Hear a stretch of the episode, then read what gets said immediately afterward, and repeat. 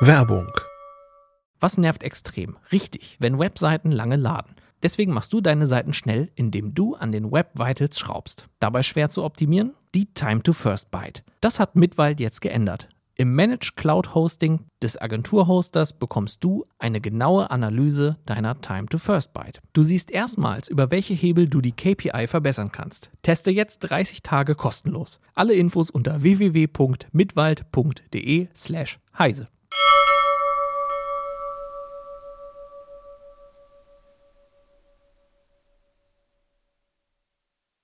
Hi, herzlich willkommen zu CT Uplink. Heute geht es um das neue Android M. Es geht um neue E-Book-Reader, und zwar die Tolinos.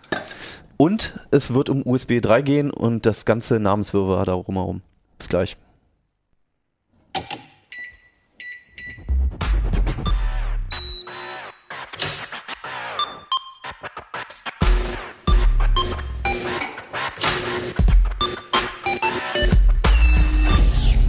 CT Uplink.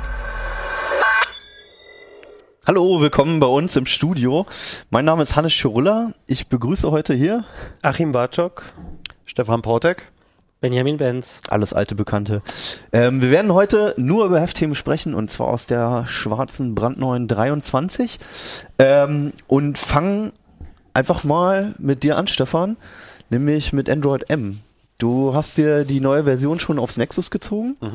Ist ja jetzt schon zumindest für die nächsten offiziell verfügbar. Man, genau, trocknen das Ding mal ab, bevor uns das total abbraucht. Dazu später mehr übrigens. ähm, kann man sich schon auf die Nexus-Geräte ziehen, entweder manuell oder per Over-the-Air-Update, ne? Und ähm, ja, was bringt's denn überhaupt Neues? Es bringt diesmal ganz viel unter der Haube, weshalb ähm, ich das fast das Gefühl hatte, dass die Leute so ein bisschen enttäuscht waren. Äh, völlig, völlig zu Unrecht eigentlich. Sonst war ja immer so, oh, neue Android-Version, geile neue Widgets und coole neue optische Oberfläche.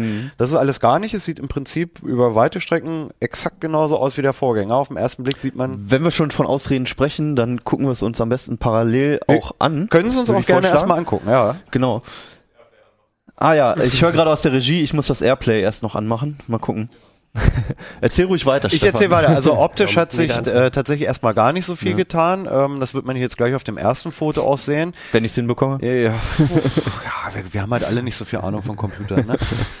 ähm, Wie heißt denn das Passwort?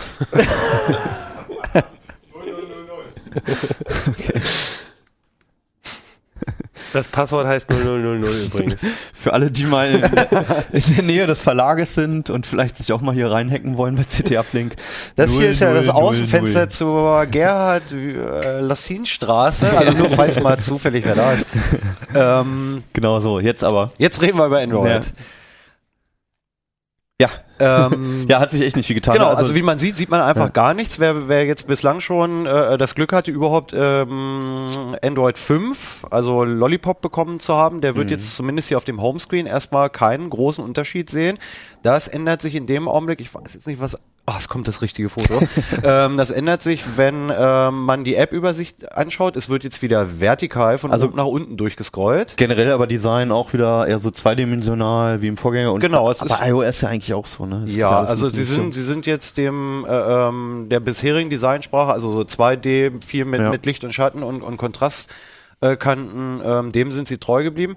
Der Screenshot ist noch aus einer Vorabversion. Sie haben leider hat Google die Buchstabenleiste links am Rand wieder geschasst. Also für die Hörer, das ist jetzt das, ähm, das App-Menü und es Genau. ist wieder vertikal scrollbar, nicht mehr horizontal, ne? Und das ist ähm, tatsächlich viel angenehmer, ähm, weil man halt einmal mit einem Wisch irgendwie bis, bis zum Anschlag durchscrollen kann. Das ist tatsächlich einfacher und schöner. Ähm, was neu hinzugekommen ist, das haben andere Launcher schon, schon früher gehabt, die ähm, letzten vier häufigst genutzten Oh, das grammatikalisch richtig war. Also die Apps, die man, äh, ähm, die letzt, äh, ist auch egal, ihr wisst, was ich meine. Ne? Äh, häufig, Lieblings-App. vier häufig genutzte Apps äh, sind oben angepinnt, sodass man sie über einen Okay. äh, Schnellzugriff erreicht. Und was auch praktisch ist, was viele nutzen, wenn man lange den äh, Button oder die Schaltfläche äh, drückt, um in den Launcher ähm, oder den App Drawer zu kommen, springt gleich die Tastatur mit an und man kann dann auf der Tastatur einfach nur den Anfangsbuchstaben tippen und kriegt dann im Prinzip gleich die passenden Apps vorausgewählt. Diese vier oben angepinnten Apps, die wechseln auch, ne? Die wechseln auch tatsächlich nach Tageszeit. So Okay. kommuniziert Google das zumindest. Ich habe das jetzt Ja. noch nicht gemerkt, weil ich eh anscheinend immer die gleichen vier Apps benutze. Also ähm, bei mir hat sich Du bist halt so ein Power-User. ja, ich bin genau, ich bin so ein Power-User. Äh, Facebook und WhatsApp und das war's dann schon im, im Großen und Ganzen. Also hier nur zum Beweis, äh, wir haben hier das, äh, den Code. Das Entsperrmuster lautet folgendermaßen. 0000. Ähm, äh, wir haben hier wirklich ein Gerät, äh, wo wir schon drauf gespielt haben. nicht in das Wasser. Ja, da ist es. man was Also eher, eher unspektakulär, ne? Es ist Aber- tatsächlich unspektakulär.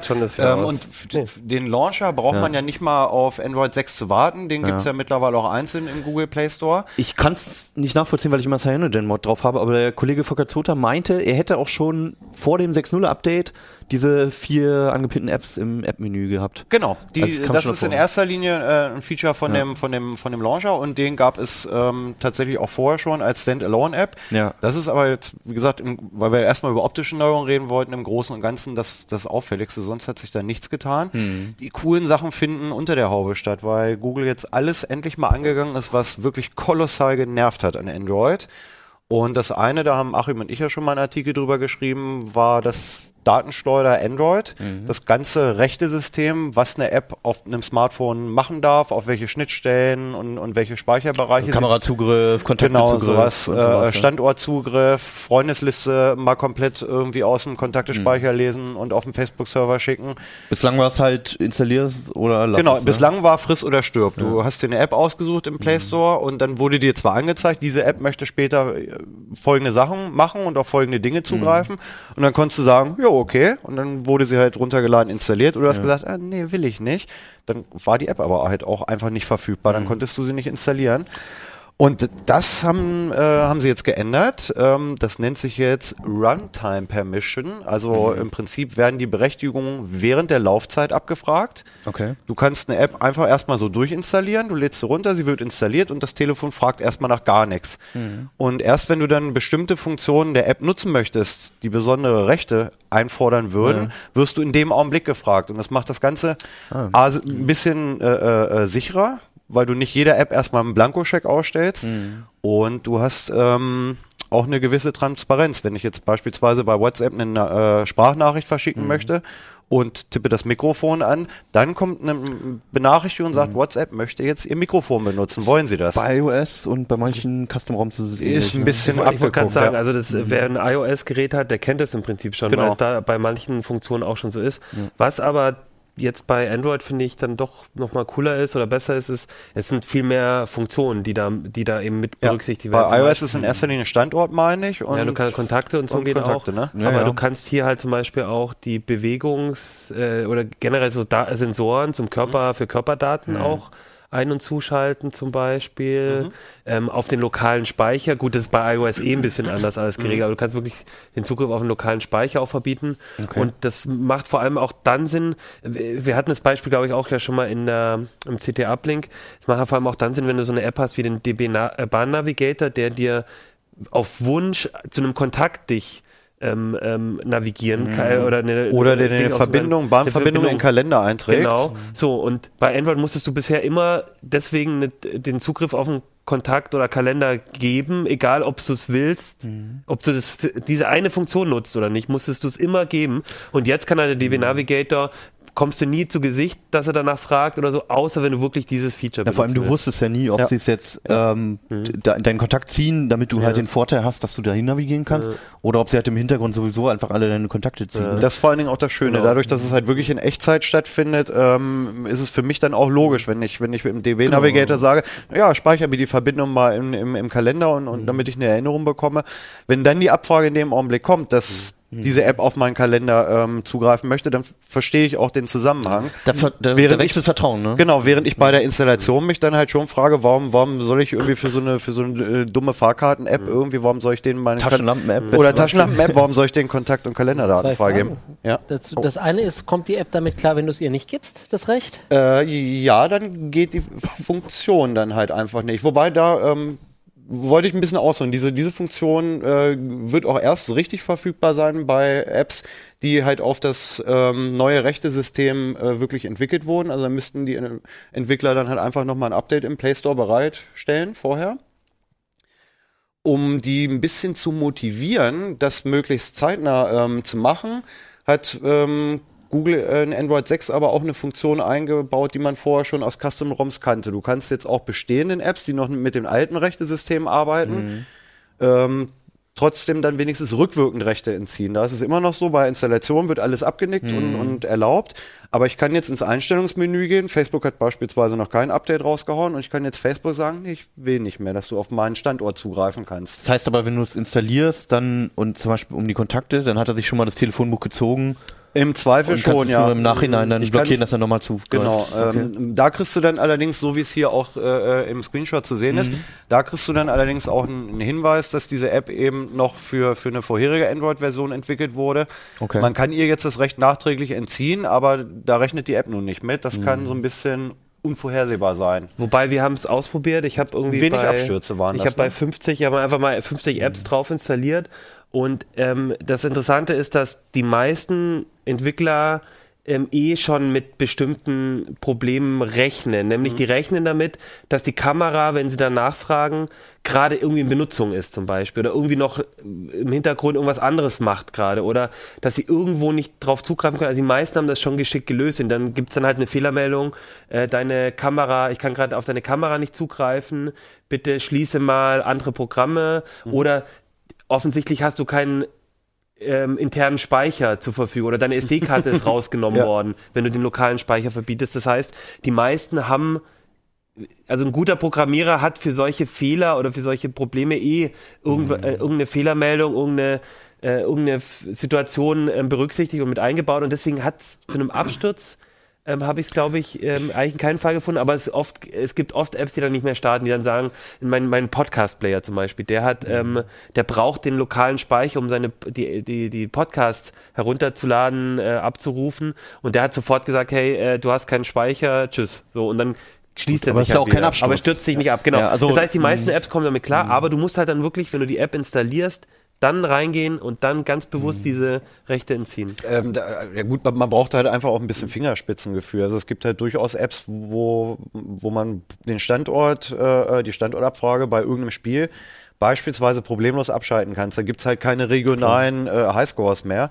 Äh, wenn du jetzt natürlich auf die Idee kommst, einer Kamera-App den Kamerazugriff zu entziehen, dann, ja gut, dann darfst du dich halt nicht wundern, wenn's wenn's nach hinten Also ich mache das ne? auch schon länger mit den Custom ROMs und ich hatte noch nie das Problem, dass irgendwas gar nicht mehr ging, sondern das Ding fragt dann halt nach dem Standort und sagt, bitte aktivier mal oder so, aber nichts, dass sich da irgendwie total verweigert. Was ist denn mit den neuen Apps? Du hast gerade gesagt, du hast dem DB Navigator dann erlaubt, ich darf jetzt auf deine Kontakte zugreifen. Behält er dieses Recht dann für immer? Ähm, jein, du kriegst, ähm, so wie es bei Android üblich ist, an anderen Stellen auch, äh, bei der ersten Nachfrage kannst du sagen, ja, nein und im Prinzip dauerhaft merken oder eben nicht dauerhaft merken.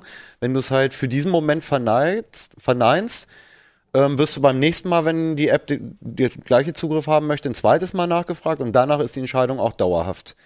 Ähm, das war so ein bisschen, die hatten, als Android vorgestellt wurde, auch gesagt, es ist halt eine Gratwanderung. Wir wollen jetzt natürlich nicht, dass jeder Nutzer am, am Tag 30, 40 Mal irgendeinen Pop-up kriegt, wo er irgendwas abnicken muss. Weswegen auch die alten Rechte in, in größere Klassen zusammengefasst wurden. Ähm, und du, du hast wenig Neckscreens und ähm, kannst es rückwirkend auch wieder ändern Genau, hinterher. das ist noch wichtig. Du kannst auch bei denen in die Einstellungen, ist halt immer ein bisschen versteckt, Einstellungen, Apps und da siehst du wieder alle aufgelistet und da kannst du sowas im Nachhinein, ähnlich wie bei iOS dann auch bei den, bei den Standortdaten zum Beispiel dann ähm, die entziehen. Und was ich auch sehr schön finde, du kannst in den App-Einstellungen auch ähm, oder in den Einstellungen generell ähm, nach einer bestimmten Berechtigung suchen. Du kannst mal gucken, welche meiner Apps hat Zugriff auf mein Adressbuch und dann gehst du da durch und sagst, okay, Adressbuch ist mir am wichtigsten und dann gu- tue ich da mal ein paar rausnehmen. Also das ist schon gut gelöst, wobei ich halt auch sagen muss, dass wir, wir loben das jetzt so, das ist aber auch einfach ein Missstand. Äh, das kommt einfach seit fünf Jahre zu Jahren, spät, ja. Seit Jahren regen wir uns darüber auf äh, und, und, und, und ärgern uns darüber und ich meine, endlich haben sie es angefasst, das, so muss man da auch sagen. Gut, es ist aber, es ist halt auch diese Daten, also gerade bei kostenlosen App, das ist oft die einzige Möglichkeit dann für die Programmierer Geld zu verdienen, ne? Also Ja, aber, aber die Frage ist halt, mit was sie Geld verdienen. Also, ne, Ja. mit deinem, also ich, klar, mit Werbung, das ist ja okay. Und das ist übrigens, das ist ganz interessant, ein Recht, das nicht mit drin ist. ist Schön, dass der du's sagst, ja, das- Internet. ja. Ja. Denn der ist jetzt pauschal, hat jede App im Prinzip den Recht, äh, Recht aufs Internet zuzugreifen, was bei einer Taschenlampen-App oder so ja man sich auch fragen kann, warum braucht sie das? Warum Hm. Um kann ich das Banner runterzuladen. Ja. Wenn man das nachgucken will, kann man übrigens, es gibt Apps, die, ich weiß jetzt nicht, wie gut die mit Android M funktionieren, müssen wir nochmal ausprobieren, aber es gibt so äh, Manifest-Viewer-Apps, da kannst du in die, so ein bisschen reingucken, was eine App eigentlich darf. Mhm. Da haben wir auch schon mal ein paar Mal Artikel zugeschrieben. Ich glaube, das hatten wir auch schon bei Uplink. Da kannst du dann nochmal reingucken, fordert sie auch aufs Internet Zugriff. Denn sie kriegt zwar dieses Recht pauschal, muss aber trotzdem irgendwo in ihrem Code auch gesagt haben, ich will diese Zugriff. Das kann man also auch noch rausfinden. Das war aber, aber genau, aber die Apps haben jetzt alle du kriegst nicht mehr mit, ob eine App Zugriff aufs Internet hast, außer halt, wenn sie Daten verbraucht, natürlich. Das, das Problem, was viele seriöse App-Entwickler natürlich immer auch hatten, war, dass, dass äh, einzelne Rechte ganz oft im Prinzip zu Paketen zusammengeschnürt sind. Mhm. Und ähm, du wolltest halt eine bestimmte mhm. Aktion, sollte deine App ausführen und dafür musstest du dann weitere Rechte mit dazu mhm. äh, anfordern, die, die im Prinzip von der App niemals okay. hinterher genutzt wird. Das war auch ein bisschen irreführend. Was ist denn noch abseits davon passiert? Ich, eine Sache würde ich ganz kurz sagen, und das ist noch ein Vorteil von äh, Sachen wie hier bei ähm, X-Privacy oder so. Es gibt noch so Tools oder bei dem Cyanogen-Mod ist es, glaube ich, mhm. auch so. Da kannst du immer noch feingliedriger Sachen ja. ab- und einstellen. Da kannst du auch sagen, nur die und die Sensoren, nur das und das. Also diese nicht so grob zusammenfasst, sondern detaillierter. Aber es ist natürlich auch sehr viel Arbeit. Das wollte ich noch nur sagen. Also es gibt schon noch einen Grund, warum diese Tools zum Teil noch cooler sind. Und meist auch ist Routing nötig. Und da ist dann aber auch Routing. Es ist auch da eine Gratwanderung. Ne? Also du mhm. möchtest das System so sicher und äh, ähm, aber trotzdem so leicht zu benutzen wie möglich äh, letztlich auch umsetzen. Ne? Also mhm. meiner Mutter oder meiner Oma brauche ich jetzt mit X-Privacy ähm, Tools irgendwie gar nicht gar nicht zu kommen. Das ist denen alles mhm. zu hoch und hier ähm, ist das halt eine massentaugliche Lösung. Ich glaube über deinen Favoriten der neuen Features brauchen wir gar nicht sprechen, offensichtlich. Äh, doch, doch, doch, doch, ja, stimmt. Ähm, ich habe ja gar nicht so ein Aluhut, also, deswegen, das mit den Rechten ja. ist schön und gut. Was ich es wirklich. Ist ja auch noch mehr passiert. Genau, was, was ich wirklich echt richtig, richtig klasse finde, ist, dass sie das Problem mit der miserablen Akkulaufzeiten endlich auch mal angegangen sind. Mhm. Und da hat äh, Google sich zwei Sachen ausgedacht. Das eine ist ein ein sogenannter Tiefschlafmodus. Das hieß bei der Vorstellung immer mal Dose für Dösen. Hm. Und das wertet den Lagesensor aus. Wenn ich das Telefon nun flach auf den Tisch lege und ähm, es sich einfach nicht mehr bewegt, dann äh, legt sich Android relativ äh, zeitnah äh, schlafen und zwar auch sehr tief und, und äh, hindert Apps dann auch dran, mal kurz auf dem Server nachzugucken, ob irgendwie eine neue Nachricht da ist oder ob man mal gucken müsste, ob die Temperatur zwei Grad hochgegangen ist für irgendein Wetterwidget. Mhm. Das sind dann halt alles Sachen, die dann im Prinzip ähm, auch in den Zwangsschlummermodus mit, mit reingeschoben werden. Und das hat wirklich eine enorme Verbesserung bei der Standby-Laufzeit. Das werden, okay. also wer, wer mal ein iPad oder, oder ein iPhone hatte, der, der kennt das ja, das kannst du ja teilweise wochenlang hinlegen und dann hat das äh, äh nur, nur 10% Akku verloren. Das ging unter Android nie. Und jetzt mit, mit Android 6 Marshmallow funktioniert das echt erschreckend gut. Also ich habe Kannst du Zahlen? Ich habe, ähm, wir hatten relativ wenig Zeit, das vernünftig äh, zu benchen. Das ist natürlich auch ein sch schwieriges äh, ähm, schwieriges Unterfangen, wenn da so viele Apps drauf installiert sind. Ja, und vor allem die Standby-Zeit ist dann halt eine Woche oder mehr, ne? Also was, ähm, also ein Beispiel aus meinem Leben, ich habe ich hab ein Nexus 9 Tablet, das habe ich aufgeladen, 24 Stunden liegen lassen und das hatte danach noch 98 Prozent Akku. Normalerweise hat das immer schon so 6, 7 Prozent in einer Nacht verloren. Mhm. Also in einem Bruch. Das ist schon auf iPad-Niveau fast, ist, ne? Nach meinem Gefühl tatsächlich auf mhm. iPad-Niveau. Es bringt auch auf dem Smartphone relativ viel. Also die Nexus 5 Smartphones haben offenbar nicht den besten Akku. Der altert relativ drastisch, also zumindest mhm. in meinem Gerät. Und bei mir war es oft so, dass ich bei nicht unbedingt Power-Benutzung mein Telefon nachmittags um vier schon das erste Mal wieder aufladen musste, weil ich noch so 35 Prozent hatte und wusste, damit komme ich halt nicht mehr über den Tag. Mhm. Und äh, jetzt ist es tatsächlich so, dass ich abends um sieben, acht, wenn ich von der Arbeit nach Hause komme, immer noch 40, 50, na 50 nicht, aber rund 40 Prozent habe. Mhm. Und das ist äh, tatsächlich schon äh, eine enorme Verbesserung. Hast du es auf der Arbeit, ähm, liegst du es eher auf dem Tisch oder hast du Ich lege es eher auf dem Tisch. Ja, also weil das, ich glaube, das, ich bin nicht der richtige Nutzer dafür. Oder da, also ich merke es bei den Smartphones nicht so, weil ich die dann doch eher in der Tasche die Genau, diese, Zeit diese Tiefschlaffunktion ist ja darauf angewiesen, dass das Ding ruhig liegt und, mhm. und das Betriebssystem irgendwie erkennt. Ich, ich liege eh nur blöd rum und keiner guckt mich an.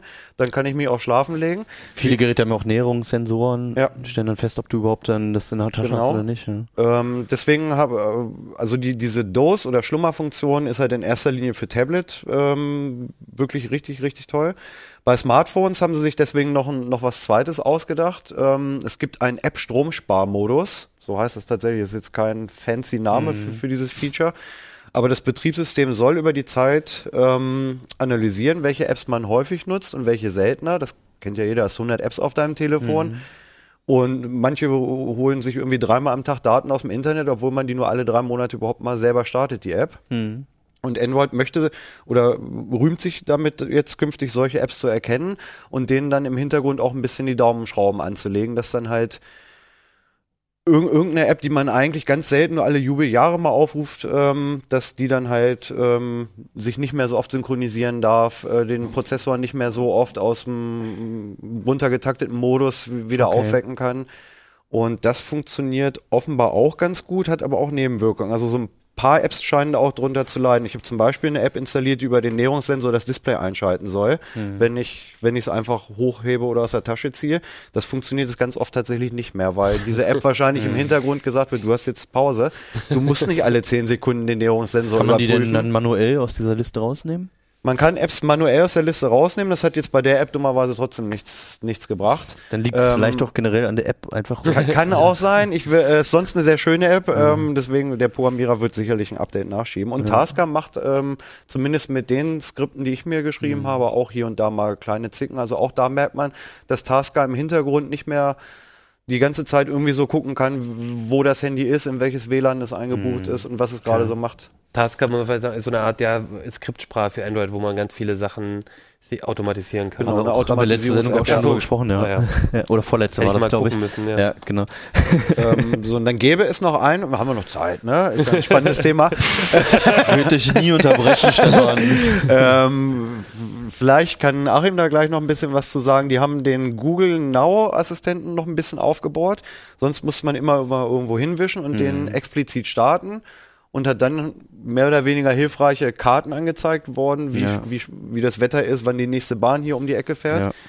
Und jetzt ist, soll das so funktionieren, dass man dafür nicht mal eine App verlassen muss. Also wenn du mir jetzt eine äh, Nachricht schreiben würdest über WhatsApp, Mhm. treffen wir uns heute Abend am Raschplatz-Kino, dann kann ich den äh, ähm, App-Menü-Button für drei Sekunden gedrückt halten und dann analysiert Google Now on Tab meinen Bildschirminhalt, erkennt, dass du da was von Raschplatz-Kino geschrieben hast Mhm. und blendet mir dann unten gleich das Kinoprogramm ein, eine Wegbeschreibung, ähm, Und das funktioniert in allen Apps, also auch die Google-Fremden, ne? aber es funktioniert auch in Google-Fremden-Apps. In der Theorie, es funktioniert nämlich im Moment in Deutschland gar nicht. Kannst du deins mal kurz auf Englisch umstellen, also einmal zeigen können, weil ich glaube, unsere Screenshots klappen nicht. So. Also wenn du es hinkriegst, dann ist egal. ja, willst du mir noch eine WhatsApp schreiben, äh, wo irgendwas passendes Nö, du kannst ja auch irgendwie einen Browser oder so aufmachen. Also das Spannende ist, es funktioniert tatsächlich noch nicht in Deutschland, wobei wir eigentlich davon, Stefan und ich davon ausgehen, dass es kommen wird, weil eigentlich Google Now funktioniert hier auch sehr gut und das sind die Daten, die du brauchst. Wir sind uns auch nicht so hundertprozentig sicher, ähm, Es- wie, wie, was er genau wie aus, ähm, ähm, ausliest, weil wir haben auch ein bisschen mal geguckt. Man versucht ein bisschen Passwortfelder abzuhören. bleiben außen vor. Genau, wir haben ein bisschen mal Aber auch so ansonsten schickt er ja wahrscheinlich die Daten dann auch erstmal raus zur Analyse, Genau, oder? äh, genau. Wir haben mal versucht, ein bisschen äh, uns dazwischen zu stellen, ein bisschen abzuhören. Das hat ni nicht so gut geklappt. Da muss man noch mal ein bisschen Mhm. tricksen, glaube ich. Aber wir haben schon mal so geguckt und äh, so, so was man sieht, ist halt zum Beispiel Formulare und so nimmt er auch mit. Er nimmt wirklich offensichtlich auch nur das mit, was auf dem Screenshot drauf ist. Ähm, aber Das heißt, wenn ich einen Chatverlauf habe Ja, und dann nur einen Teil drauf habe, dann Genau. ist es auch wirklich Also der du musst dir halt vorstellen, als wäre Mhm. das der Screenshot, den er auswertet. Wir hatten auch zuerst überlegt, ob er einfach das Foto auswertet, aber Könnte ja sein. Sinn. Texterkennung In von der, genau, in Developer-Dokumentation heißt es auch, sie tun sowohl Text als auch Fotos Mhm.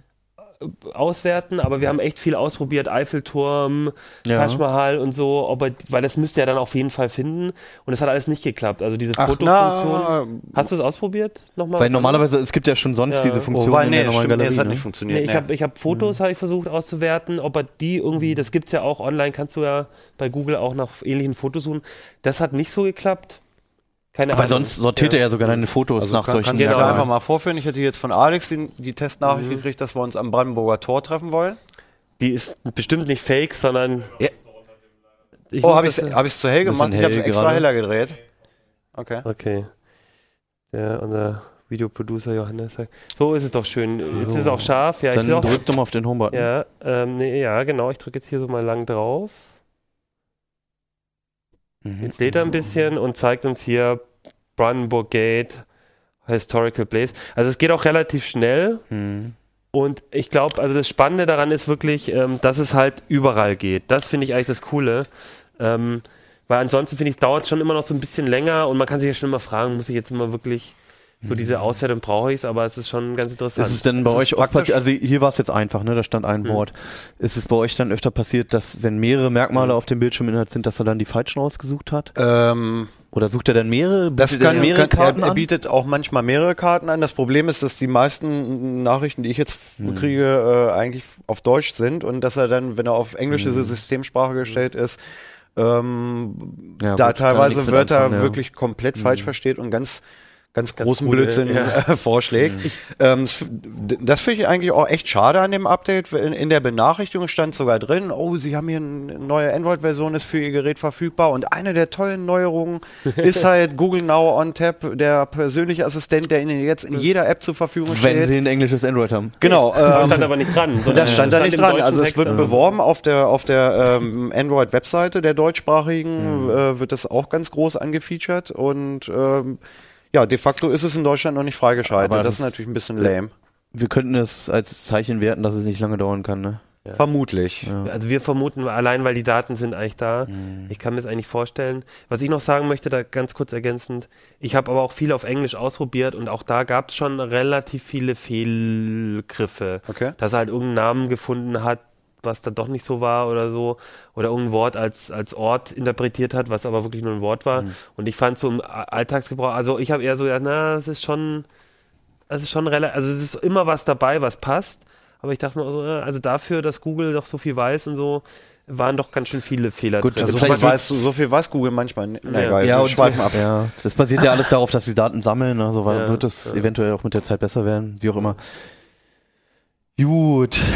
Achim, du hast jetzt noch ungefähr haben- zwei Minuten. Wir haben Hannes jetzt total wund. Neue Reader, Buchmesse. ich hoffe, ihr seid alle. Android-User oder zumindest interessierte iOS-User. Sonst seid ihr jetzt eh nicht mehr da wahrscheinlich. Ähm, was ich trotzdem noch ganz interessant fände, ist, wie kriege ich das Update, wenn ich kein Nexus habe? Es dauert wahrscheinlich alles noch, ne? Äh, es, es dauert ein bisschen. Also die, die, angekündigt, die, aber- die großen Hersteller, äh, Samsung, LG und, und äh, Sony haben, haben schon Update-Fahrpläne größtenteils Ja. veröffentlicht. Wenn Aber du ein neues Top-Modell hast, wirst du es Ja. auch sehr wahrscheinlich kriegen. Ja. Wie immer, wenn dein Gerät älter als zwei Jahre ist, guckst du meistens in eine Röhre. So selbst die Nexus 4-Besitzer. Da muss man dann halt so ein bisschen warten, bis die Custom-ROM-Community, die CyanoGem-Mod-Leute da Mhm. Okay. was stricken. Also da werden wahrscheinlich dann zumindest über, über externe ROM äh, klitschen. Ähm, Also von Wochen über Monate bis Jahre ist wahrscheinlich Ja. alles drin Ja, also- Ankündigungen. LG G4 soll schon nächste Woche bekommen, allerdings erstmal nur in Polen. Weiß jetzt nicht, aber Sony hat auch schon angefangen mit irgendeinem Modell, hatte ich jetzt aus dem Augenwinkel mitgekriegt. Ja, also da Gut. passiert schon was. Ja. Okay. Ähm, ja, bei den E-Book-Readern hat sich ein bisschen was getan. Ne? Es gab Ja. die Buchmesse, du hast äh, ein bisschen Hardware ähm, den Tolino, ausnahmsweise Genau. mal nichts von Amazon. Ja, und zwar auch deswegen, weil Amazon bisher im Bücherherbst, sagt man immer so schön, ähm, relativ ruhig geblieben ist. Allgemein bekannter Begriff, ja. Es gab ja einen, ähm, ja, weil einfach da die, die Frankfurter Buchmesse ist und viele neue Bücher auch rauskommen. Das ist eigentlich immer so die Zeit, wo dann auch die Hersteller von den Lesegeräten auch mit ihren neuen Geräten eigentlich klassischerweise kommen. Ah ja. Und ähm, wobei auch generell im Herbst natürlich auch generell Geräte natürlich, IFA und so, äh, wird natürlich generell viel Das ist auch die rausgehauen. dunkle, gemütliche Jahreszeit. Ja, genau. Ist aber wirklich so, also im Sommer gehe ich auch lieber im Biergarten, als dass ich ein Buch lese. Ja, Kannst du auch ein Buch lesen? Und, und ich auch warum, ein Bier trinken? warum äh, der Tolino auch, äh, warum man von dem jetzt vielleicht auch relativ viel hört, ist, weil man eben von Amazon dieses Jahr relativ wenig hört. Es gab den Kindle Paperwhite, den hatten wir, glaube ich, auch in der Sendung, den neuen. Der ist aber auch schon wieder ein paar Monate her und war auch nur so ein, ja, war halt so ein Upgrade. Äh, und ähm, bisher gibt's gehen wir davon aus, eigentlich, dass Amazon kein, das Spitzengerät kein Update macht. Mal gucken, ob doch noch was kommt, aber von dem, was man so in der Branche hört, wird es da nichts Großes geben. Und deswegen ist Tolino, kann sich da jetzt so ein bisschen ähm, dann eher mal so eine Schlagzeile machen. Ist ja schon so der Hauptkonkurrent, ne, zum Kindle. In Deutschland, muss man sagen, denn äh, in anderen Ländern, in vielen anderen Ländern ist gibt's, es gibt eigentlich fast keinen richtig großen Konkurrenten. Es gibt noch Kobo, die sehr viel machen, in vielen Ländern auch unterwegs sind. Aber Tolino ist eine deutsche Besonderheit, weil Tolino eben von einer Allianz aus Buchhändlern und der Telekom hier in Deutschland eigentlich gestartet sind. Gibt es inzwischen auch in anderen Ländern, in den Niederlande, in Italien, glaube ich, auch. Also es gibt, die wollen auch in andere Länder. Und das ist so ein bisschen das Bestreben, dass die Buchhändler und die Verlage auch nicht so Bock haben auf Amazon. Ne? Das kriegt man ja doch schon immer Komisch. mit. Ja, die haben natürlich immer Angst vor Amazon, wissen, die müssen ihre Bücher auch Mhm. für ein Kindle alle geben, tun sie eigentlich auch alle. Aber irgendwie wollen die da ähm, irgendwie eine Konkurrenz, irgendwas anderes, wollen sich da entgegenstellen. Und Ja, allein weil es Monopol ist. ja, ne? auch deswegen, aber auch weil die halt, glaube ich, schon so ein bisschen mehr selber in der Hand wieder haben wollen, wie Bücher an die Leute kommen. Ne? Das, und das ist der Ja, Tolino. lass uns doch mal die Geräte anschauen. Ja, ja, genau. Wir sind ja, eine, wir sind ja keine Buchsendung, sondern eine, eine äh, und keine Buch. Ähm, So, das ist jetzt hier das Topmodell, das neue. ja. Genau. Ich hatte vorhin hatten wir den ähm, im Wasserbecken. Ich habe den jetzt schon mal rausgenommen, weil es dann doch immer so ein bisschen Es dauert, ist übrigens der- dasselbe Gerät, das ist uns nicht kaputt gegangen. ja, genau, man sieht das vielleicht auch noch, wenn man hier so ein bisschen äh, schüttelt, ob da, na, weiß ich doch, äh, der eine oder andere Tropfen noch rausgeht. Ja. Das ist nämlich auch die Besonderheit, der ist nämlich nicht wassergeschützt, weil das Gehäuse abgeschlossen ist, sondern es gibt so ein äh, Coating, so eine ähm, Ummantelung von, den, von der Hardware innen drin, dass die eben nicht nass werden kann. Ja, nicht nur innen drin, die Innen Buchse drin. auch. Das ist das Coole. Was? Das Coole ist ja, dass die Buchse offen, also die auch Genau. die, die Ladebuchse offen war. Genau, die Ladebuchse ist offen. Allerdings muss man, also man braucht keine Klappe, allerdings muss man immer so ein bisschen rausschütteln. Also ich finde es immer so ein bisschen komisch, wenn dann so ein bisschen Wasser immer noch raustropft, aber genau, also äh, hält auf jeden Fall kürzere Ausflüge ins Wasser äh, stand. Man muss sagen, das ist jetzt der Tolino Vision 3 HD. Ist zum Vorgänger hat der sich gar nicht so viel geändert. Ich glaube, den hatten wir sogar auch letztes Jahr schon in der Sendung. Der war auch schon wasserdicht. Aber was ich doch ein wichtiges Merkmal finde, die E-Book wieder, da verändert sich jetzt nichts Dramatisches gerade, aber ähm, das Display ist nochmal ein ganzes Stück schärfer geworden. Ähm, ist jetzt Full HD im Prinzip, hat 300 äh, ja, PPI, DPI und ist, ja, DPI ist ja eigentlich dann keine Pixel bei den E-Ink ähm, Displays und ähm, ist eigentlich jetzt damit auch im, auf dem Niveau von, die, von den Kindles. Das heißt, wir haben jetzt hier keinen Übersteiger, der irgendwie jetzt alles besser macht als der anderen, aber er ist jetzt einfach von der Hardware mindestens äh, genauso gut wie so ein Paperwhite. Das ist auch wie bei dem, Ja. wer ist der äh, äh, von Kindle Spitzenmodell? Der Voyage. Voyage? Hm? Mit V, ich wusste es. Dass dieses Display so eben ist, ne? dass er Genau. keinen richtigen Rand hat. Also es ist so, so eine Tablet-Geschichte quasi, so ein planes Display. Wir haben jetzt nämlich das andere Modell, das Shine 2HD. Ich kann es nochmal hier reinhalten, vielleicht kann man mal. Das ist nämlich, wenn man genau hinguckt, ist hier ähm, so eine Kante. Also da ist quasi, wie man das meistens kennt, eben so ein eingelassenes Display.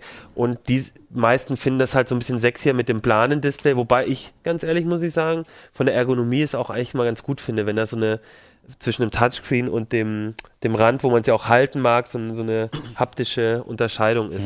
Also, Ich finde es optisch aber so schick, weil es wirklich dann Ja. wie Papier wirkt, wenn du, äh, also ein Buch hat ja nun auch keine, keine Vertiefung ähm, am, am Seitenbund. Das stimmt. Und trotzdem Außer ist das so ein es- neckischer Schatten drin, weil Ja, es doch ein ja. bisschen tiefer liegt. Das sieht ja nicht ganz lustig aus. Ähm, Aber also, das ist wirklich schneeweiß. Also Naja, zumindest der jetzt hier unter dem in, der. Schnee in deutschen Großstädten, ja, vielleicht. Ich guck's mir da immer unter Tageslicht an, aber ich fand den Paperwhite sonst immer ganz nett, weil ich der Meinung war, dass er das für mich Mhm. schönste, ansprechendste Display hat, aber der wirkt sehr, sehr also hochwertig. d- von, von unseren Messwerten ist er auf demselben Niveau wie der Paperwhite. Er ist auch im ausgeschalteten Zustand auf dem Niveau vom Voyage, was der Voyage aber, das Spitzenmodell von Ja. Amazon, echt immer noch am besten hinkriegt. Und das finde ich echt beeindruckend ist, wenn die LED zugeschaltet wird. Du kannst ja bei den inzwischen bei fast allen ähm, eben so eine Leselampe noch anmachen. Das sieht man jetzt nicht, weil die, glaube ich, ja, ich glaube, die ist auch vor allem nicht sehr hell gerade eingestellt.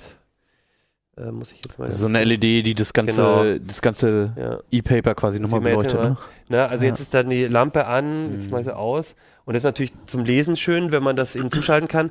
Und das kriegen die aber immer noch vom Kontrast her der ein oder andere ein bisschen besser hin. Und Mhm. beim Voyage, das haben wir auch gemessen, ähm, ist, der, ist das nochmal 50 Prozent mehr. Und das sieht dann noch mehr aus wie so eine schöne weiße, Hm. so bele leicht beleuchtete, scheinende Seite. Aber trotzdem, das, also wenn du einfach lesen willst und ein Ja. angenehmes Gefühl hast, Von was für einem Preisunterschied reden wir denn auch vor allen Dingen dann?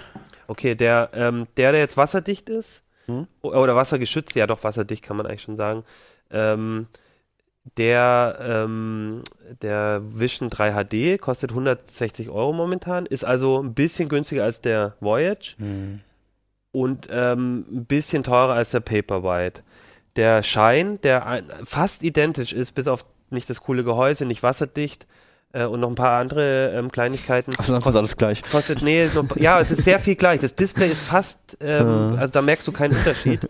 ähm, und ähm, 120 Euro finde ich dann echt auch einen ganz guten Preis. Es gibt auch den Paperwhite für 120 Euro. Da muss man aber immer ein bisschen aufpassen, weil die haben dann auch mit Werbeeinblendungen zum Teil die Preise. Also dann kommt immer mal wieder unten Werbung angezeigt. Jetzt mal so generell nach, auch nach der Messe. Ähm, ich habe immer das Gefühl, da tut sich nicht mehr viel bei der Technik, bei den E-Book-Readern. also Wie ist so deine Wahrnehmung? Genau, also momentan, also man, man muss vielleicht auch erstmal sagen, ähm, was erwartet man von dem E-Book wieder? Ne? Also anders als bei einem Smartphone oder bei einem Mhm. Tablet ist es vielleicht auch ganz gut, wenn er nicht tausend Sachen kann, sondern äh, eben die Sachen. An sich hat er ja nur eine Funktion, Genau, die man wirklich Genau. haben will. So, und die sollte er wirklich gut können. Und da, da sind die inzwischen sehr gut ausgereift. Das Wichtige war jetzt nochmal diese Auflösung. Ich glaube jetzt mit dem HD, ich meine, du bist ja auch ein Display-Mensch. Ich Ich denke, das ja ein bisschen jetzt aus. verfolgt, aber ich finde schon, dass zumindest bei der bei der Mhm. äh, Displaytechnik äh, mit jeder Generation immer noch wirklich nicht nur eine messbare, sondern auch eine sichtbare Verbesserung kam. Die Ja. sind immer ein bisschen heller, weißer geworden, der Ton Genau. Mhm. Kontrast wurde immer höher und wenn ich das, ich habe den allerersten Kind noch zu Hause liegen, Ja, ja. Äh, wenn ich da das Schriftbild Mhm. vergleiche und die nebeneinander halte, dann ähm, das ist ein Unterschied wie Tag und Nacht. Genau, aber also Schärfe sind wir jetzt da, wo es eigentlich sein soll. Die äh, am Kontrast kann man auf jeden Fall noch was tun. Ähm, und bei der Ergonomie sind jetzt auch ganz viele coole Ideen. Ähm, also bei, zum Beispiel bei dem Vision kann man auch auf der Rückseite klopfen, um zu blättern oder so. Ganz nette Idee. Oder beim Voyage gibt es eben diese Sensor Sensortasten, die finde ich super. Ähm, also eigentlich sind wir jetzt da, wo da sagt man, das ist jetzt ein Buch und gut ist. Die Laufzeit ist ja auch super. Deswegen, da tut sich ab jetzt halt erst wieder was, wenn wirklich Farbe vielleicht kommt bei, bei diesen speziellen Papier. Was ja bei Displays. Büchern auch, Auch an sich erstmal ja. keine Rolle spielt. Ne? Aber ich glaube auch trotzdem nochmal richtig cool Mhm. aussehe, wenn man das hingeht. Ja. Aber ansonsten stimmt schon, da tut sich nicht mehr viel und ähm, deswegen ist es auch immer gar nicht mehr so aufsehenerregend, wenn da neue Geräte vorgestellt Mhm. werden. Aber wie gesagt, bei denen fand ich es nochmal spannend. Hm. Wo sich gerade was tut, was ich sehr interessant finde, ist eher beim Content. Das ist, Buchmesse ist ja eigentlich auch die Messe der Buchhändler. Mhm. Und dieses Jahr haben mehrere große Verlage, Holzbrink, ähm, Bonnier, so eine schwedische Gruppe äh, und ein paar andere, da können ganz viele, Ulstein, Pieper, ähm, ein paar, also da ist äh, ganz viele kleine Verlage sind da mit drin, haben gesagt, wir machen keinen harten Kopierschutz mehr bei E-Books. Zumindest bei ähm, EPUB, das ist das Format, das zum Beispiel auch auf dem Tolino ist. Mhm. Und das ist eine Entwicklung, die finde ich schon relativ groß. Das heißt, wenn du ein Buch kaufst, kannst du es einfach frei kopieren. Genau, das also etwas, was wir bei MP3s, bei Musik hatten wir das ja auch. Ähm, da scheint jetzt Da haben sie es ja auch am Anfang mit DRMs versucht, genau, aber da, das scheint sich, also mal gucken, wie es ist. Aber da viele große Verlage sagen jetzt, ähm, dieser harte Kopierschutz scheint die Leute mehr zu ärgern, als es uns was bringt. Es ist Mhm. nicht so wirksam, wie es sein soll.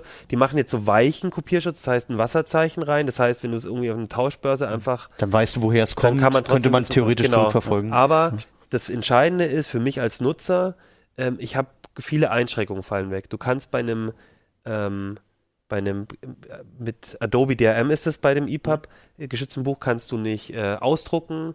Ähm, zumindest ist das meistens so eingestellt. Ne? Adobe DRM lässt natürlich auch verschiedene Möglichkeiten, aber es ist so. Du kannst ähm, die nicht, äh, die sind mit einem Nutzerkonto verknüpft. Das heißt, du kannst halt nicht sagen, ähm, hey, ich leih dir mal das Buch aus. Solche Sachen gehen halt momentan nicht. Und dieser Wandel ist eine interessante Geschichte, wo es für die Leute sehr ähm, doch ein sehr wichtiges Feature noch kommen könnte, so sage ich mal, was interessant ist. Okay. Und interessant daran ist, dass die ähm, Verlage das jetzt bei EPUB so machen, aber bei Amazon, Amazon hat ein eigenes Format, ein proprietäres Format, auch mit Kopierschutz. Und dort sind all diese Bücher immer noch mit Kopierschutz. Das heißt, momentan sieht es jetzt fast aus, das könnte ein Vorteil der Tolinos und Kobos und vielen anderen wieder, wenn die EPUB benutzen, dass ich, wenn ich da in den Buchläden, in den virtuellen, ein Buch kaufe, dass ich dann mit dem Buch mehr machen kann, als wenn ich es bei Amazon kaufe. Ja, das ist auf dem Kindle und da bleibt. Genau. Außer ich äh, entferne den Kopierschutz und das darf ich eigentlich nicht. Ja. Ja, Bevor Benjamin gar nicht mehr zu Wort kommt heute. Problem. Also äh, Benjamin, du hast dich nochmal mit USB 3.1 beschäftigt und auch diesem Typ C-Stecker und so weiter. Ist ja an sich erstmal nicht kein brandaktuelles neues Thema oder kein neues Thema erstmal, aber ein Thema mit einem Haufen Fragen. ja, die kommen halt auch. Also, A, sind wir selber mal wieder oder Kollegen von uns wieder selber in die, in die Falle getappt und auf der anderen Seite kommen natürlich auch die Leser, weil Ja. das Chaos doch ziemlich groß ist. Also vielleicht fangen wir erstmal bei Adam und Eva an, nämlich was soll eigentlich USB 3.1 mitbringen? Was ist neu daran? USB 3.1, wenn wir das mal nur so das, den, den Begriff hinein, oder da fängt es eigentlich schon genau an.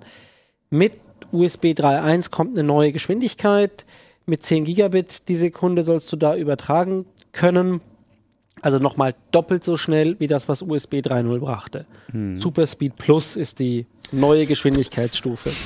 ja, noch nicht Ultra, noch nicht Mega, aber wir sind schon Ich, ungefähr. ich habe auch gerade an Waschmittel gedacht. Ja. Genau. Es, es wird noch viel besser, denn dafür, dass auf deinem Gerät USB 3.1 draufsteht, kannst du dir genau nichts kaufen. Das heißt nämlich nur, dass es 3.0 kann. Okay. Die, die Macher der Spezifikation haben es geschafft, zurück zu einem alten Fehler zu finden, den sie schon bei 2.0 mal gemacht haben. USB 3.1 ist so eine Sammelspezifikation. Die spezifiziert all das, was 3.0 auch schon gemacht hat und fügt dann noch die neue Geschwindigkeit dazu. Und damit du als Hersteller schön schummeln kannst, darfst du dann draufschreiben, mein Gerät ist USB 3.1, Sternchen und ganz unten rechts Generation 1. Wenn du Superspeed Plus meinst, muss es USB 3.1 Generation 2 sein. Oh Mann. Okay. Aber das erkenne ich dann auch immer irgendwo im Werbeprospekt oder Genau, das kannst du ja mal schauen, wie zuverlässig das irgendwo, ähm, okay. irgendwo dann zu erkennen ist. Also wenn da steht Superspeed Plus oder USB 3.1 Generation 2, dann kannst du davon ausgehen, dass das Gerät die neue Geschwindigkeitsstufe auch kann. Hm.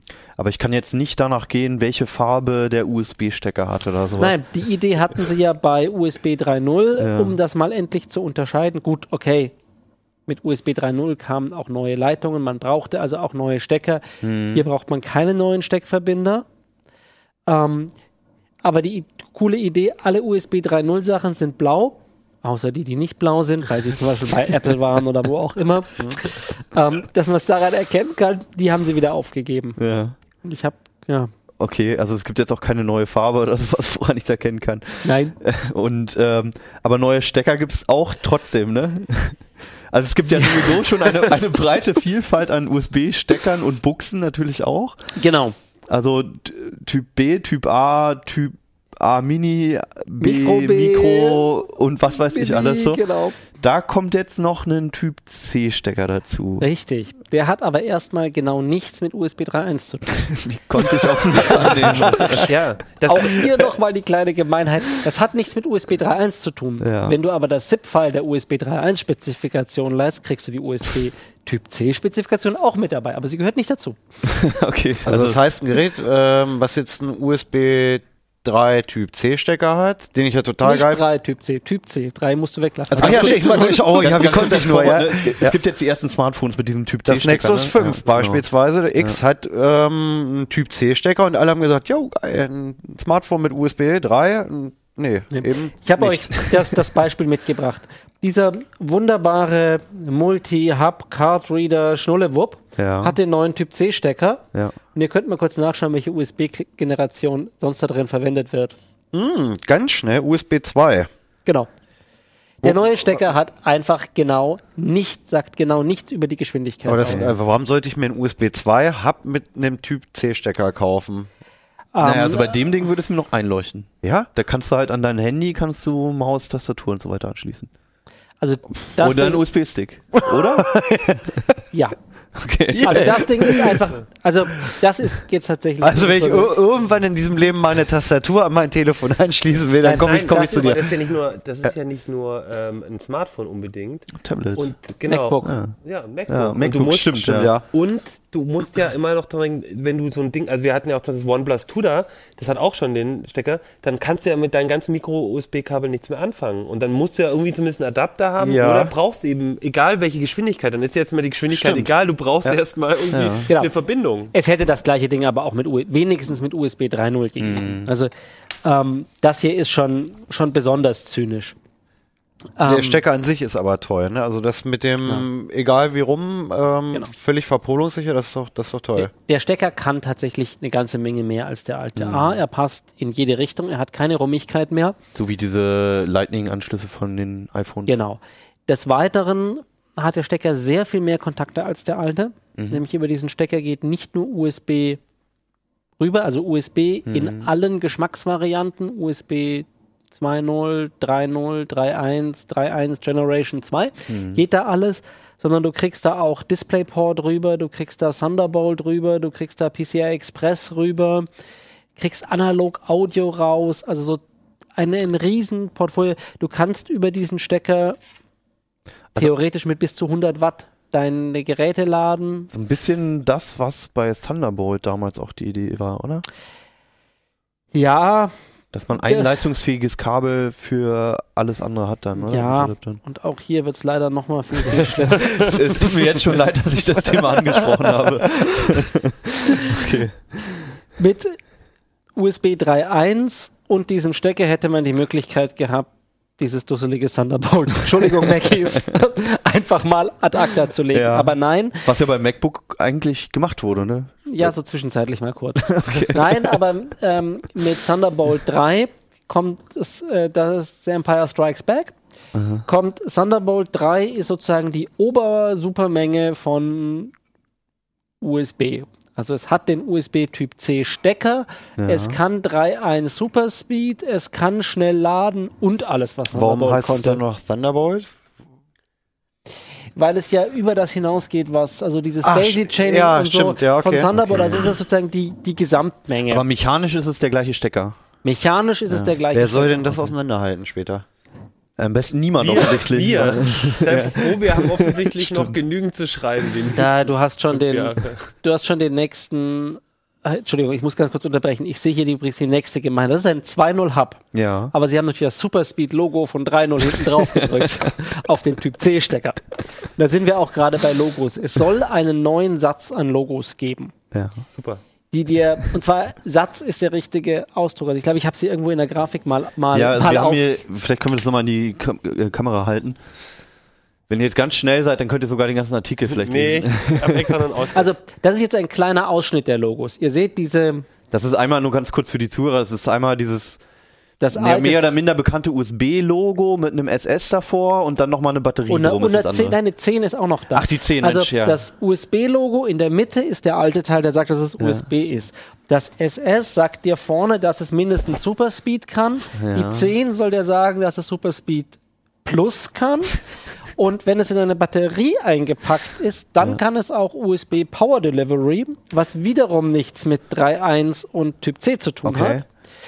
Weil das ist, ja, das ist ja eigentlich der Knackpunkt, der bei Smartphones ist. Es geht ja einerseits um die Datenübertragungsgeschwindigkeit und andererseits aber auch natürlich um die Leistung an Strom, also, also der Strom und ähm, Spannung. Spannung, die über das Kabel übertragen werden, damit du halt Akkus wiederum schnell laden kannst. Genau. Das ist ja die zweite Geschichte. Das ist wiederum USB Power Delivery. Ja. Hat wie gesagt nichts mit den anderen beiden zu tun. Du kannst Power Delivery auch über die alten Stecker machen. Du kannst Typ C Stecker haben, die kein Power Delivery können. Okay. Es geht in, in jede Kombination alles mit allem. Es hat erstmal nicht viel miteinander zu tun. Aber Das heißt, nur weil ich ein Handy habe mit Typ C, heißt es nicht, dass es schneller lädt. nein. Gut. Selbst wenn du ein Power Delivery fähiges Handy mit Typ C hast und ein Power Delivery fähiges Ladegerät, heißt das nicht, dass es schnell lädt. Hast du irgendwo einen Spickzettel oder wie konntest du dir das alles merken?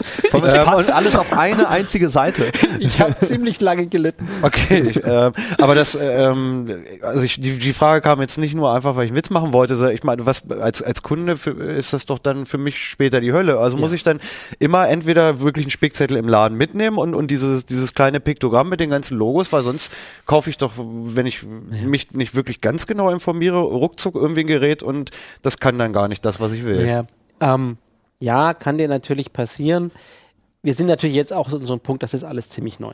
Das heißt, es gibt ganz wenige Chips, die das können. Es gibt praktisch kaum Kabel am Markt. Es gibt kaum Buchsen am Markt. Also es, Das kommt gerade alles ins Laufen. Das heißt, wir sind jetzt an so einem Punkt, wo wirklich auch das passiert, dass A nicht mit B kann. Das, du hast zwar einen, einen Typ C-Kabel, aber das Typ C-Kabel hat nicht die Eigenschaften, um darüber auch Power Delivery zu machen. Deshalb verstehen sich die beiden Geräte nicht.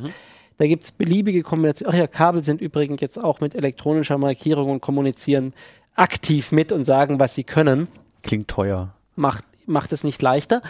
Ähm, aber ich gehe mal davon aus, dass wir da auch wieder so einen Sattel, er, so, so, ein- so, eine, so ein Plateau erreichen. Wenn also wir das ein bisschen im Markt ist, wenn die meisten Geräte das können, dass wir dann wieder so einen ein Level erreichen, wo es nicht mehr so haarig ist. Du hast es auch fast schon beantwortet. Du hast hier als vollste Frage eine wunderbare Frage, nämlich kaufen oder warten. Also ich würde nicht jetzt losrennen und etwas kaufen, nur weil es Typ C, Power Delivery oder Super Speed Plus hat. Also, ich meine, klar, es ist schon cool, Hm. 7 bis 800 Megabyte die Sekunde auf ein externes Laufwerk zu jagen. Definitiv, ja. Auf der anderen Seite, ich finde erstmal ein internes Laufwerk, von dem du das herkriegst. Also ich meine, das ist, das ist mehr als eine SATA-SSD kann und finde ein externes Laufwerk, auf das du was raufkriegst. Also wir sind endlich wieder an einem Punkt, wo die Schnittstelle nicht der limitierende Faktor ist. Das ist total cool. Auf der anderen Seite ist sie es halt gerade nicht. Also auch schon mit äh, USB 3.0, also Super Speed. Du musst also, so groß ist der Leidensdruck jetzt gerade nicht. Ähm, also gerade in PCs muss das jetzt auch noch mit Zusatzchips gemacht werden. Da hakelt es noch so. Das heißt jetzt deswegen ein neues Motherboard kaufen oder einen neuen Laptop? Nein. Aber man nicht. kann das ja offensichtlich nachrüsten oder was für ein Kärtchen hast du hier Ja. jetzt mitgebracht? Das ist in der Tat, das ist jetzt eine USB 3.1 Steckkarte für den PC. Ähm, allerdings nicht mit den Typ C Buchsen, sondern mit den alten Typ A Buchsen. Also es geht auch das über die alten Buchsen. Wie gesagt, es geht alles mit allem. Würde ich jetzt nur machen, wenn ich wirklich dringend einen, einen konkreten Fall habe. Ich glaube, man kann ganz, man tut ganz gut daran zu sagen, es ist total cool, dass das jetzt kommt, aber jetzt warten wir mal eine Genera Generation noch ab. Auf der anderen Seite, du willst dieses neue coole Smartphone haben und es hat Typ C, ja, dann nimmst du es, dann kommt aber auch das passende Kabel und das passende Ladegerät mit. Genau, und äh, umgedreht, das finde ich nämlich auch wichtiger, wenn du ein cooles neues Handy bekommst, dann ist es aber vielleicht nicht cool, weil es USB Type-C hat, weil das heißt nicht automatisch, dass es schneller lädt, das heißt nicht automatisch, dass es schneller Daten zieht, sondern das heißt vielleicht nur, dass du ein anderes Kabel hast und, und du Und vielleicht nur noch das- ein Ladegerät Umdrehen kannst. Ja, ja. und so, ne? Das, Und- das muss man sich ja auch klar machen. Oder du hast dir ein MacBook gekauft Mhm. und hast halt einfach nur eine Buchse dran und das ist eine Typ C Buchse. Mhm. Ja, dann ah, deshalb muss es muss die nicht besonders schnell sein oder was anderes können, aber dann musst du halt das Zubehör kaufen. Also es geht irgendwie, aber Okay. deswegen jetzt in den Laden rennen. Ich denke mal, die meisten haben nämlich auch irgendwie mittlerweile, so wie, so wie wir auch jeder, der ein Smartphone hat, verteilt ja über einen strategischen Ort ein Micro-USB-Kabel, damit man sein Telefon mal schnell zwischendurch aufladen kann. Ähm, Dann musst du halt die, mit Sicherheit wieder losrennen und sich Adapter kaufen. Ja. Naja, was oder heißt Adapter? Kabel. Du kaufst dir halt einfach die, die Typ C Kabel, die kosten jetzt, also wenn es ein Typ C Kabel ist, über das du nur aufladen willst, dann kostet es auch nicht die Welt. Okay. Also das, Fühlt man sich wie schön. ein iPhone-Besitzer. ja, Äh, man darf ja auch den Stecker jetzt in beide Richtungen reinstecken. Vielleicht als Abschluss nochmal dein, äh, dein, dein Lieblingsstück aus dem Ja. Horrorkabinett. Also der ist jetzt aus dem, aus dem, äh, der zeigt so ein bisschen den Wahnsinn. Ich glaube, ich hatte ihn schon mal in der Sendung Ja. dabei. Das ist ein, ein Adapter von USB 3.0 auf Lüsterklemme. Es zeigt so ein bisschen, also die Originalkabel dürfen nur noch, glaube ich, einen Meter lang sein. In, oder können nur noch in etwa einen Meter lang sein, weil die Übertragung so schwierig ist. Und andere Firmen bieten jetzt Adapter auf Lüsterklemme an. Ähm, das Eher was fürs Labor, total ne? gut funktionieren. Okay, ja, das gut. ist eigentlich fürs Labor gedacht, hat es Ja. aber irgendwie auch so in Handel geschafft. Ja, gut, okay. Hui. Also Finger weg von USB 3 erstmal. Hab ich jetzt 3.1, Generation 3.1, 2. 3.1, 3.1, ja. Okay, alles klar. Ja, nee, gut. Ähm, nächste Woche wieder in neuer Konstellation. Achim, willst du noch was zeigen? Ja, ich muss eine Sache muss ich sagen, weil der Kollege hat Ja. uns gerade, als sich gerade bei uns beschwert. Wir haben hier nämlich immer so viel äh, Zubehör, äh, so viele kleine Gimmicks Ja. hier auf dem Tisch stehen. Das sind Und immer sehr der- nette Leihgaben. Ja, das sind immer sehr nette Leihgaben von unserem Schwesterzeitschrift Die Make und der Kollege hat gerade gesagt, ihr zeigt hier mal so unkommentiert unsere Sachen. Ihr könnt eigentlich auch mal nochmal sagen, dass es die, uns gibt. Also hier unsere Schwesterzeitschrift Die Make. Also, wenn gut. ihr hier irgendeinen Kram seht, dann kommt es meistens von denjenigen, die Ja. haben dieses coole Spielzeug. Und ihr müsst die Und Daumen, und ihr müsst die Daumen drücken, dass die bis nächste Woche es schaffen, ein Hoverboard zu bauen. Denn Ja, nächste stimmt. Woche ist es soweit. Und ihr müsst alle den Chicago Cubs die Daumen drücken, denn bei Zurück in die Zukunft sind die nämlich ähm, der Baseballmeister des Jahres, weil sie seit 1908 nicht mehr waren und sind tatsächlich im Halbfinale quasi zu der World Series. Das heißt, es könnte passieren, dass Zurück in die Zukunft recht hatte. Und das finde ich ganz geil. Ja. Ich gehe jetzt erstmal und hole mir den Sport einmal nach. okay, dann bis nächste Woche. Da hört ihr noch ganz viele aus der Zukunft oder der Vergangenheit oder wie auch immer. naja, mal schauen. Äh, ja, dann bis dann, ne? Wir sehen uns. Viel Spaß. Ciao. Ciao.